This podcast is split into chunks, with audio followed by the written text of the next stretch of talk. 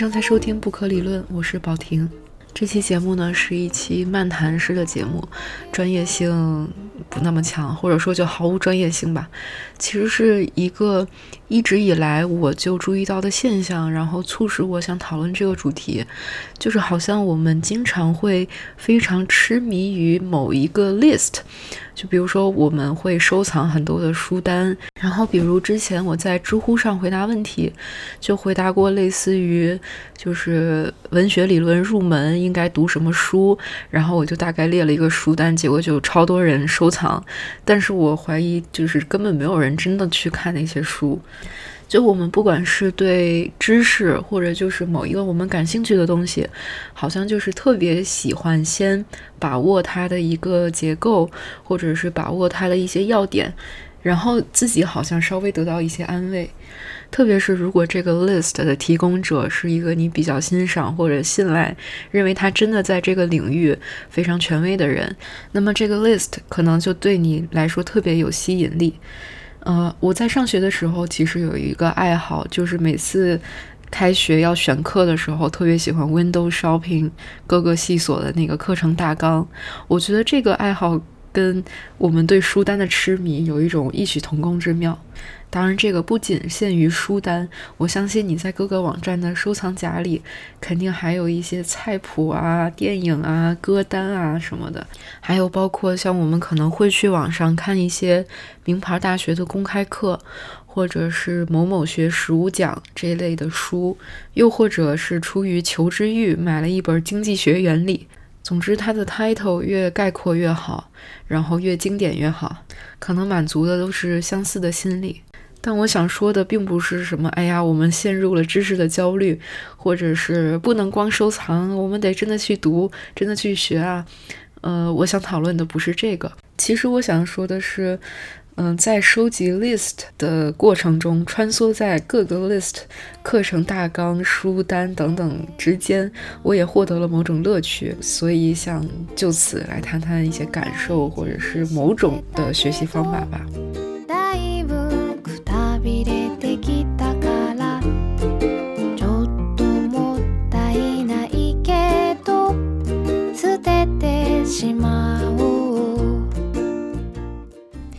前段时间，我从家里翻出了一本书，已经是很多年前，是我上中学时候买的了。这本书叫《元培书架》，然后是一个小册子，非常小。嗯，它的副标题叫《北京大学新生书目初级》，这个明显就是当时的我抱着一种这种对书单痴迷的心态买的书。里面就是北大的一些教授，然后说给原培计划实验班学生构建一个什么基础书目，然后就请了大概可能十几二十个教授，每个人列一个书单出来，就是这个教授他自己的领域是什么，就列哪个领域的书单。但是我后来就是一直没有看这本书，完了我翻出来之后才仔细的翻看了一下，发现这本书真的非常的令人失望。然后这本书的序言里呢，就 justify 了一下到底为什么要出这样一本书。首先说了这个素质教育是多么多么重要。然后又说，读书计划是素质教育的一部分，学生是必须要读书的，啊，就是古往今来，先贤都是要给学子们留下一些读书计划，所以这肯定要读书的。然后他又说了说，比如中国是个发展中国家，然后中国怎么处于现代化进程，这种就是，哎，你懂的。嗯，然后就综上所述，他们觉得现在的书目不应该沿用先人的，比如说像梁启超、鲁迅之前推荐过的书，也不能直接挪用外国的，比如说像什么哈佛大学书单啊，然后或者是德国比较先进的、就比较创新的那种教育模式，它的书目啊等等，也不能挪用这些外国的。而是现在由这个就是原培计划的资深教授开出书目，然后来进行一个就是书单的一个建构。翻开这本书呢，会发现，显然每一位教授对这本书投入的时间，可能还有他的繁忙程度也是非常的不一样。有的教授他就是一个访谈式的啊，比如就在访谈的过程中说说啊，觉得那本书很好，然后推荐一下。然后还有的教授，就直接开一个书单，就是几本书的名字，然后其他的解释是一句话都没有。而且你去看那几本书呢，也是他那。他那个领域就是最经典的那几本书，比如说有一个好像是法律的法律学的教授，然后他推荐了什么《论法的精神》，然后哈耶克的《自由秩序原理》，呃，然后法理学问题等等的《乡土中国》，还有就这些书。只要是想要入门这个领域的人，稍微查查总是会查得到的，没有必要特地再来推荐一遍。而且它的排列也没有任何的时间顺序，比如说这本书对这个领域的意义是什么呀？然后这本书又启发了哪一本书啊？就没有任何的排序的逻辑，就随便列了几本书出来。当然，也有教授在这里面是写了推荐语的，嗯。然后，但是你会发现，他推荐的书真的没有任何特别之处。比如说，像一个哲学系的教授是教西哲的，然后他推荐的第一本书叫《西方哲学原著选读》，啊，他就是说我们哲学系九十年代的时候就搞了一个必读书目出来，然后。这个呢，就是这个名著的导读，就是这本书，反正就是一个必修课的必读书，反正你就去读就对了，大概就是这么一这么个意思。然后我就觉得这个推荐语简直就跟没有说一样嘛。然后接下来他推荐了自己写的一本书，然后又推荐了罗素写的《西方哲学史》，然后又推荐了自己写的一本什么呃原著经典选读，我就觉得真的有必要吗？然后呢，来到了这本书槽点的高潮。然后有一个教授，他推荐了这么几本书：《毛泽东著作选读》《毛泽东诗词选》，还有《钢铁是怎样炼成的》。嗯，先不评价这几本书如何，因为我对这个教授也确实不了解，只看他这个推荐语，就是他推荐所用的这个语言啊，就非常的像那种中小学思想教育时候所用的话语。然后我在想，这个真的是原培计划所追求的素质教育吗？就是这样吗？嗯，不过呢，这本书它并不是一无是处，恰恰我觉得有一篇就是教授的访谈是写的非常好的，而恰恰这一篇他其实没有推荐任何一本书，这个是我觉得最神奇的啊。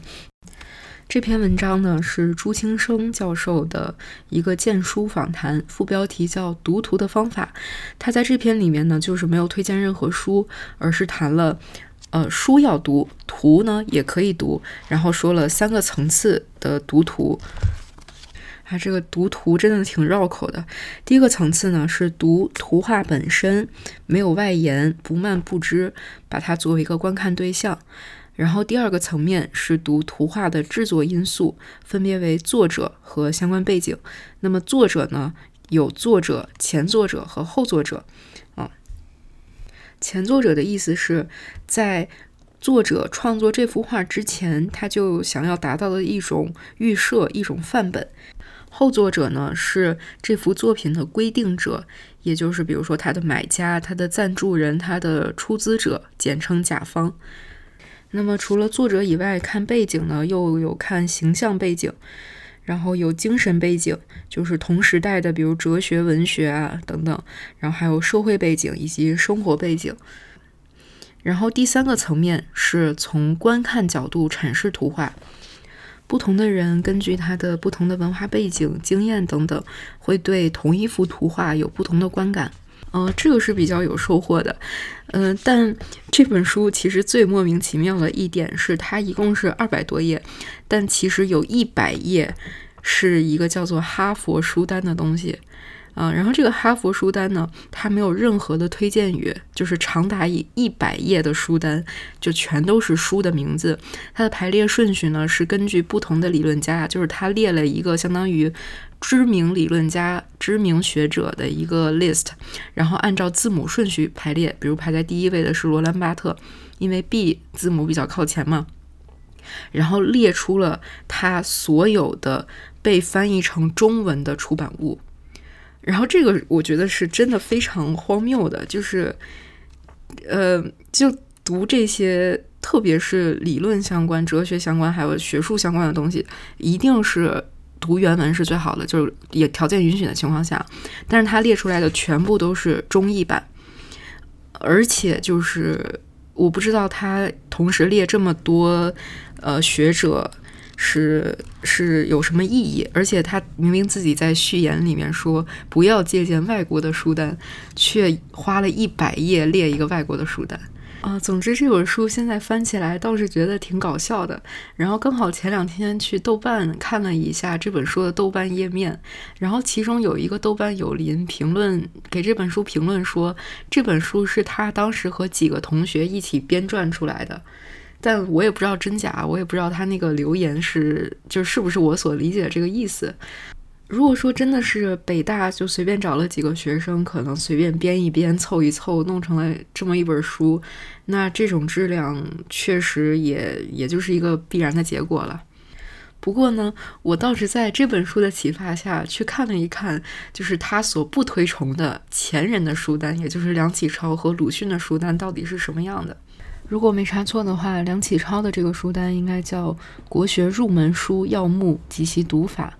然后这本书当然也是推荐了很多经典的东西，像《论语》《孟子》《老子》《易经》《礼记》这些。会发现梁启超非常重视作者性，或者说这本书是什么派别，然后他会推荐这个派别的，比如什么集大成者，或者是一个大哲学家，然后去了解他的想法等等。至少它是按照，比如你想了解什么什么学派，你想了解程朱理学，那么你就要读这本最全面、最精要的《朱子年谱》。呃，它是有逻辑和一些指导性，就让你能知道自己该干什么的一些指导在里面的。但是呢，不好的书单它就是没有任何的指导性，然后你不知道从哪里开始，最多只是跟作者的名字或者书名混了个脸熟而已。至于鲁迅的书单呢，我找到一个版本，是他给许世英，呃开的一个书单。许世英当时要去读中国文学系，然后请教鲁迅该看什么书，鲁迅就给他开了一个书单。然后这个书单，说实话，里面的书我大部分都没有听说过。里面有像胡应麟的《邵氏山房笔丛》，是这个明代著名学者的一个学术笔记，然后他写了前代的各种典籍，还有小说等等的一些笔记。嗯，然后还有像呃新闻房的《唐才子传》，以及《唐诗纪事》，是宋人季有功编撰的。那么一个书单，除了它有逻辑、有指导性，其实另外一种书单也是我很喜欢的，就是这个书单它能体现开书单这个人本身的一些想法，以及能体现他自己特有的一些组织信息的一些形式。我觉得这样的书单，哪怕我不会真的去读那些书，我也能更加了解这个开书单的人。其实一个比较典型的例子就是我研究生时期的那些研究生课程的课程大纲里的书单，因为研究生课程还跟本科课程很不一样。然后像本科课程很多都是那种比较系统性的或者是入门性的，然后它可能不会有教授太多个人的东西在里面，可能有的话也不会体现在课程整体的结构上。但是呢，研究生的课程就非常不一样。然后每个老师他都是根据自己的研究的专长，然后可能是他近几年非常关心的一个主题，然后他近几年读的书，然后来去整理成这样一个课程。特别是像呃，我之前在外文系读书的时候，我们固定会开一门课叫做文学理论。这个文学理论呢，就是是研究生才可以修的一个文学理论课。但是呢，每一个教授。就是不同的教授开的文学理论课，他所开的书单还有课程组织的形式是非常不一样的。嗯，像我们系有一个外籍的，就是好像是耶鲁毕业的比较传统的英美文学的教授，他开的文学理论课就是从俄国的这个形式主义开始讲起，然后讲到。这个什么结构主义、后结构主义，然后读者反应理论、后现代，呃，然后还有到现在的一些 digital humanities 的一些理论，就整个是一个理论发展的一个过程。但像当时我的导师，就是他主要研究纯理论、后人类这些。嗯，他开的文学理论课完全就是他最近一年在读什么，然后他会在这些作品中找到一些联系，然后去开一门这样专门讨论理论的课程。像我另外一个教授，他的研究方向是媒介与文学，还有新媒体这些。那他有一门课就是专门讲这个主题的。那我会发现他可能在最近四五年内，可能这个课开了两三次。呃，理应上他的课程大纲应该是一样的，但是还是会有一些变动，说明他对这个自己的研究的认识理解也是在不断的改变的。然后说到学术上的书单，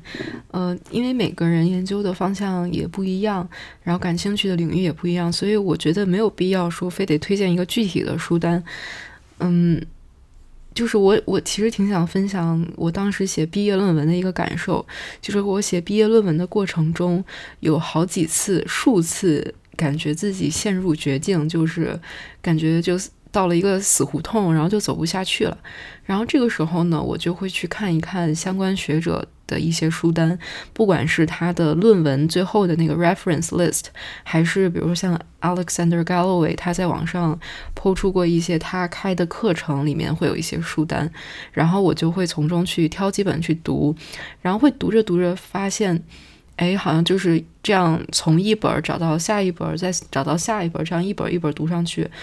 真的会得到一些启发，然后就很很神奇的就把那个坎儿就越过去了，呃，然后其实这个过程整个听起来是一个随机性非常高的一个过程，就是完全像是在撞大运一样，所以现在回想起来就觉得很神奇。然后就是找书单，然后还有就是一个接着一个这样。呃，从一些人与人之间的联系，再去把自己所阅读的东西去扩大，这么一个过程，它可能真的是存在一些科学性在里面的。当然，只是我怀疑啊，毕竟这个体验可能是我这个，就我这种比较学渣的人才特有的一些体验。然后当时还有一个强烈的感受就是，呃，书真的是读不完，就当时。因为面对很多学术的理论的哲学的书，每一本都很艰深，每一本都旁征博引，每一本都很厚，真的是没有办法在很短的时间内把它从头到尾全部读完。这个是当时也面临这个问题。然后包括像我有一个研究生同学，我就记得他曾经在网上发过一个状态，就是要搞一个投票调查，因为他觉得自己身边的这些同学，研究生同学。都是好像有一种 imposter syndrome，就觉得自己并没有尽到一个研究生应该尽的职责，然后并没有把，比如说老师留的说这周规定你阅读什么什么书，他根本就读不完。其实他可能读了一个 chapter、两个 chapter，就假装这本书整个都读完了，等等，然后就最终使他产生这种 imposter syndrome。然后最后他这个调查。调查完了以后，然后发现就是好像除了他自己以外，就基本上所有人都有这个 imposter syndrome。然后当当然也包括我，我当时就是有一种强烈的感觉，就是我没有达到一个真正的研究生的标准，没有去做完那些 readings，做完那些 assignments，然后就是心里就是有一种愧疚感。而且这件事最实际层面的影响是。你会很担心，比如说，我知道我需要这本书的某一个理论，但是这个理论它在哪儿？然后，比如说，它这本书这本书有十个 chapter，到底哪一个 chapter 对我最重要？当时其实我是很没有头绪的。我采取的方法其实是，虽然听起来很不靠谱啊，我采取的方法是完全靠直觉。就是首先，我的习惯是拿到一本书，就是我说的都是这种学术理论类的书啊，就是我当时写毕业论文的那个状态。呃，然后拿到一本这样的书，我会先读它的 introduction。然后读完 introduction，我会大概有一个感觉，就是这个作者他的整个理论思路跟我合不合，或者说可能有一部分是相符的。那么如果是这样的话，那我就会继续读他的正文，然后我会看他每一个 chapter 的标题，然后如果他那个 chapter 的标题特别是 address 我所关心的那个问题，那我就会去读那个 chapter。真的很多书就是读完 introduction 就会知道，他他所写的跟你想的完全是两回事。那真的就我就不想再读下去，就直接图书馆就还掉了。像我印象比较深的就是有一本关于后人类的书，然后它在后人类领域其实完全不知名，嗯，然后它其实严格来讲也不是专门讲后人类的书，但是读完 introduction 之后，我就有一种强烈的感觉，哎，这个作者好像跟我某一方面的想法很对路，然后我就去读了那一个 chapter，然后恰恰就是这一本非常不起眼的书，帮助我度过了一个困境。所以就是这种直觉读书法，其实它它确实是有真正帮助到我的。然后呢，我也是在那个时候发现还有一种学术书，嗯，我我非常清晰的记得那个是 Sap Franklin。的一本书，然后它虽然是一本学术著作，但是呢，它整本书其实就像一个巨大的书单一样，它是把前人所有关于 control 或者是 control society 所有的这个这个理概念发展的源流，所有的相关的作者都梳理了一遍。其实他自己真正的理论概念是很少的。然后这本书其实带给我的是一个非常矛盾的体验，就是一方面我非常的感谢他，因为他真的是帮我节省了很多时间，然后就是因为相当于有人替你做 literature review，嗯，但是另一方面呢，我又觉得好像写这种书的学者，那是不是就算在学术界里面的二流学者呢？嗯，其实这个又让我想到另一个问题，就是跟文学评论很像，因为刚好前两天我才在豆瓣上看到一个比较知名的学术的友邻发了一个状态，大概是说什么，呃，做文学评论的，就是那些什么自己没有才华写不出文学的人才管自己叫文学评论家或者文学批评家，反正他大概意思就是说，文学批评家、文学评论家这种就是一个空壳而已。嗯，其实我之前的节目，我记得也好几次提到过这个问题了。我觉得，不管是就是比如说学术上没有提出自己的新理论，而是只是对前人做一个整理，或者是在这种文学评论上，就是不是自己原创一个文学作品，而是去选择评论别人的文学作品。嗯，我觉得当然这个是有好坏之分的。如果就是你做的是一个真的是完全工具性的事情。那确实就是很平庸嘛，呃，这个任谁读都是可以读得出来的，嗯，但是我也相信有非常多的好的评论作品，它是有原创和有创意的价值在里面，嗯，其实我最近刚好读到了一篇 James Wood 他的文章，就是收录在《The Nearest Thing to Life》这个这本书里面的，他就讲到这个问题。然后读完那个，我还真的挺感动的，虽然也不是什么新鲜的想法了。他大概就是回忆起了，呃，自己跟父亲有一次去听一个钢琴家的一个演讲，然后那个钢琴家呢，呃，他就是一边弹贝多芬，好像是贝多芬的作品吧，然后一边来讲解，然后 James Wood 他就产生了一个强烈的感觉，就是说，当他在听这个钢琴家。自己演示示范贝多芬的那个作品的时候，他听到了就非常新奇，然后就觉得非常感动的东西。反而这个钢琴家在用嘴说一些评论的话语的时候，他就觉得很不耐烦，就不想听。然后他觉得好的那个评论，就像是这个钢琴家他用自己的方式再去演绎贝多芬，而不好的。没有这种新意的评论呢，就像他用带着浓重的口音来去评价，用去演说的方式来讲述这个贝多芬的作品是什么什么样的。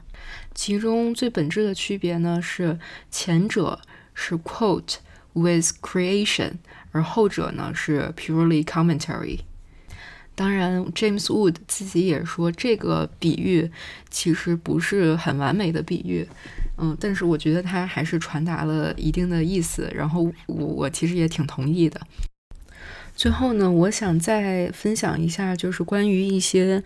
呃公开课等等各种课程的我的一些心得吧。就是不管是在上学的时候。就是我比较喜欢看一些，比如本科生开了什么课，我可能有时候去旁听一下，或者是去翻一翻那个课程大纲，还有他的书单。然后现在有时候，嗯，偶尔也会在网上看一看，就是那种公开课啊，也不可免俗嘛。那么，首先第一个技巧或者是一点。可以找的寻找的方向就是刚刚已经提过的，本科生的课程可能更偏向通识，然后研究生的课程更偏向于教师本人的一些专长或者他近期在读的书。嗯，包括其实，嗯，不过在本科生的课程里面会有非常有意思的。呃，其实有一种就是它会有一个很特别的主题，像我之前在台大的时候有旁听过两门人类学的本科生课程，一门呢好像叫做文化人类学入门吧，总之它就是一个比较通识性的，它整个课程的。安排就是根据一本文化人类学的教材，然后每节课就是一个章节，然后从一开始介绍，比如什么是民族志啊，什么是文化人类学啊，然后到最后就是每一周都是一个主题，比如说像家庭、呃礼仪、衣着、呃宗教习俗等等，就是每每周是一个具体的主题，这样往下走。嗯，那我上过的另外一个有意思的人类学的课叫做陌生人研究，然后像这个就是很有意思，就是它其实有自己的一套组织方法，因为它单纯就提出了。呃，就是专门去研究人类学里面他者或者陌生人这个概念，嗯，比如说像一个城市里面，它可能会有边边缘人，比如说犹太商人，他当时可能就是属于社会里的一个陌生人的形象，然后包括人与人之间的距离，可能有社会距离，有物理上的距离，然后也有可能道德上的距离等等的。然后包括人类学家这个角色，他就是一个职业的陌生人角色。就是当他去做田野的时候，他对于那个当地社会就是一个职业的陌生人。然后包括最后会讲到，比如像种族主义，还有想象的共同体等等这些现象或者理论是。就是涉及到人们会主动排斥掉一些人，主动视他们为陌生人，还有像现代社会里出现的不对称的陌生人关系，比如说你认识我，但我不认识你，就是 Big Brother 在看着你这样，然后还有就是我认识你，但你不认识我，就说的是粉丝跟偶像之间这种饭圈的文化，然后我就觉得。这个课程它整个把陌生人这个概念提取出来就是非常好，然后还有一种本科生的课程其实也很有意思，就是它会帮你发现一些你原本不知道的学科。当然，呃，有一些学科说出来可能是非常正常的，但是你可能一开始并没有意识到它存在。比如说像那个医学史啊、科学史啊、人文医学啊。然后还有什么文物修复学、地景考古学，都是我在看了一些课程的标题之后才意识到有的。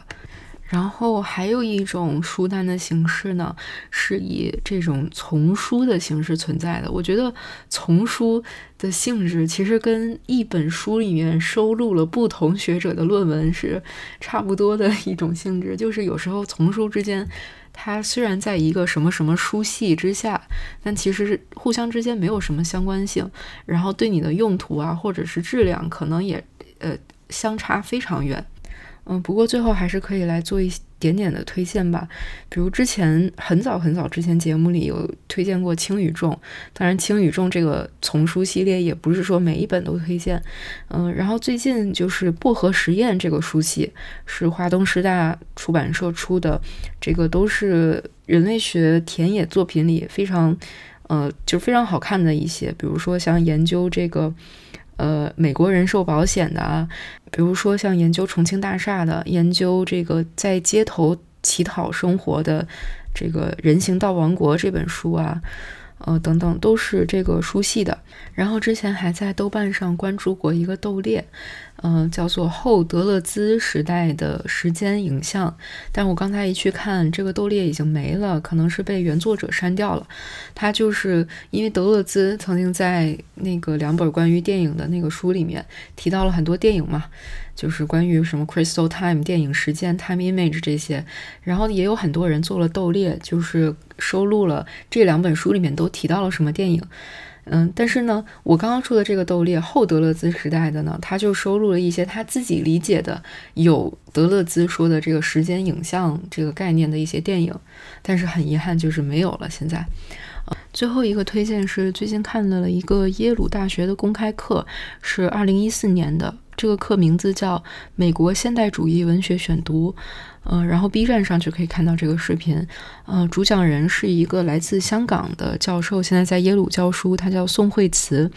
嗯，然后他这门课里面讲了菲斯杰拉德、福克纳、海明威的一些作品。然后他第一节课就讲了说，嗯，这节课读。读文学，呃，他就是想提出一些可能不是那么最主流的，或者他们最知名的小说，反而是那些可能并不是最多人知道的一些比较小众的作品。然后他想让大家眼前一亮，以及，呃，他上来就提出说。呃，自己也是以三个层次来去理解这些作品，分别是从历史、世界和美国历史的角度，从这个首先文本形式主义的这个角度，以及从最微观的这个情感，呃，sensory 的角度去看这些作品。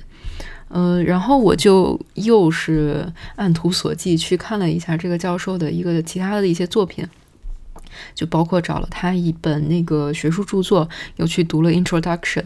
然后我觉得就是他的那个 Introduction，就是他其实是文笔非常好的，就读了他的那些呃书啊，就是又让我 reminds me of 就是那种阅读文学论文的快乐，因为其实文学评论的论文在我的经验中是呃。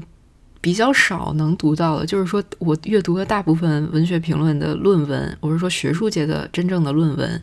呃，其实阅读体验大部分是不太好的。但是真正读到一些好的的论文的时候，那种感觉真的是很幸福的。就是我觉得一个好的文学论文。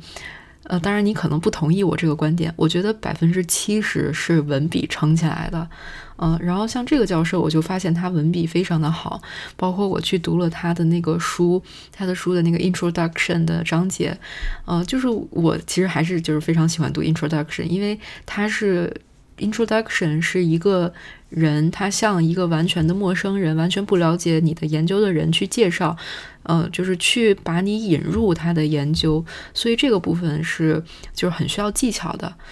呃，而这位耶鲁的教授 w a c h i Demok，他的他的这个呃学术著作，他的这个 Introduction，我就觉得写的文笔非常好。啊，就是用一个例子，用一个故事、一个新闻做引入，然后介绍了他讲 deep time 的这个概念。我想我还会继续再读下去，就是当做真的是当做消遣读下去。嗯，不过这个最后这个推荐环节也是挺滑稽的，因为是相当于是 a list of list。嗯，那这个 list of list of list of list 可以不断的循环下去。不过我觉得也挺有趣的。嗯，包括现在我想去了解一些东西的时候，其实还是还是有点会有点本能性的想去找一个书单来看一看。比如说，像明年我想研究一下装修房子这方面，然后我 就是去上了知乎，然后发现有一个人写了一个答案说，呃，了解装修必须要看这三本书，然后我就立刻把那三本书加入了购物车，就觉得有时候确实这种。向往书单的心理就是无法避免的。那然后既然无法避免，然后我们又没有那个时间精力，没有那个意志力，真正去 push 自己把那个书读完，那何不找一些有趣的方式，或者是找一些有趣的书单，来单纯就是享受一下阅读书单的快感。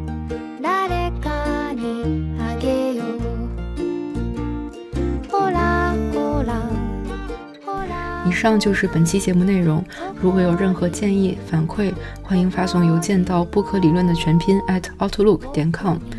同时，赞赏的支付宝也是同样的邮箱。不可理论带你用理论理解生活。我们下期再见。